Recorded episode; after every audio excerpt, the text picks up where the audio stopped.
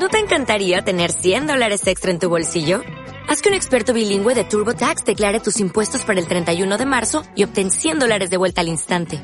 Porque no importa cuáles hayan sido tus logros del año pasado, TurboTax hace que cuenten.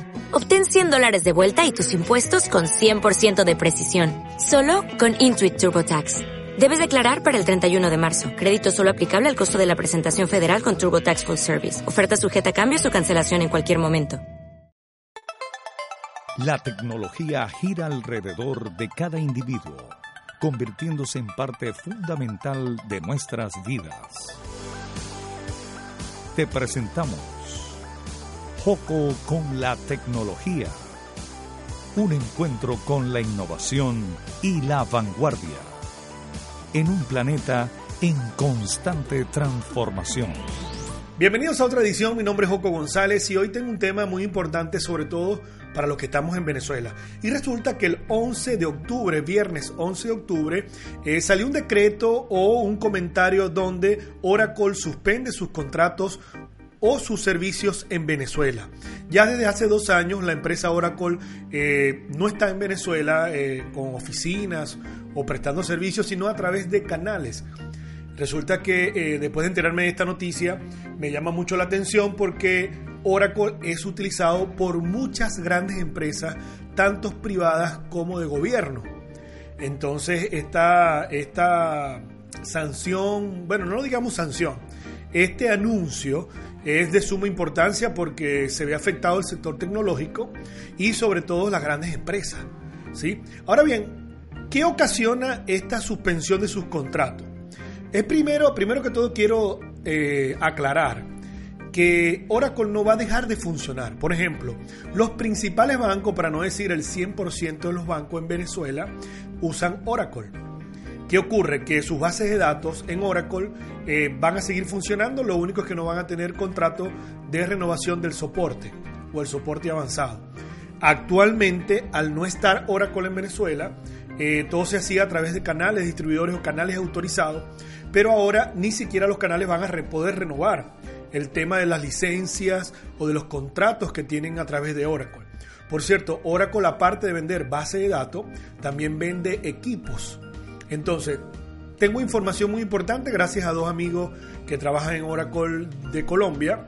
No puedo decir los nombres por temas de seguridad o de divulgación de información, pero lo que sí les puedo informar es que empresas como el Banco Central de Venezuela, utiliza Oracle en su base de datos y muchas otras empresas de, de carácter importante en el gobierno de Venezuela y también en la banca privada y en empresas privadas como compañías de seguro, bancos, hospitales, eh, supermercados, conocemos supermercados, cadenas de supermercados a nivel de Venezuela que utilizan Oracle como base de datos. Entonces, la empresa Oracle, para leer un poquito la noticia que publica panorama.com.be el viernes 11 de octubre, dice que la prensa eh, dice la empresa Oracle ha enviado cartas a los socios en Venezuela indicando que ya no podrá trabajar con ellos para cumplir la orden ejecutiva 13.884 del presidente Donald Trump.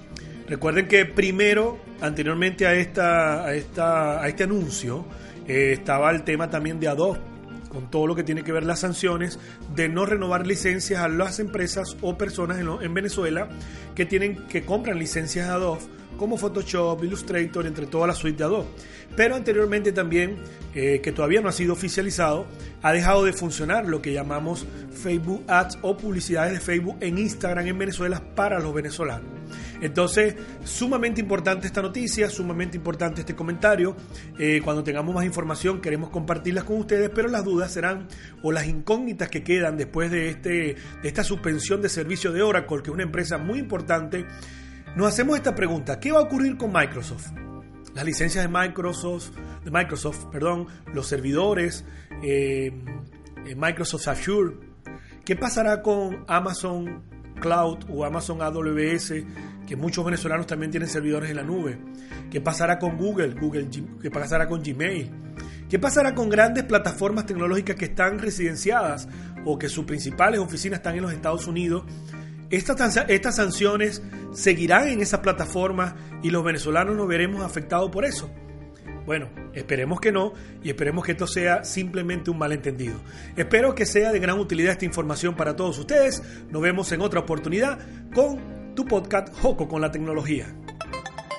La tecnología gira alrededor de cada individuo, convirtiéndose en parte fundamental de nuestras vidas. Te presentamos Joco con la tecnología un encuentro con la innovación y la vanguardia. En un planeta en constante transformación.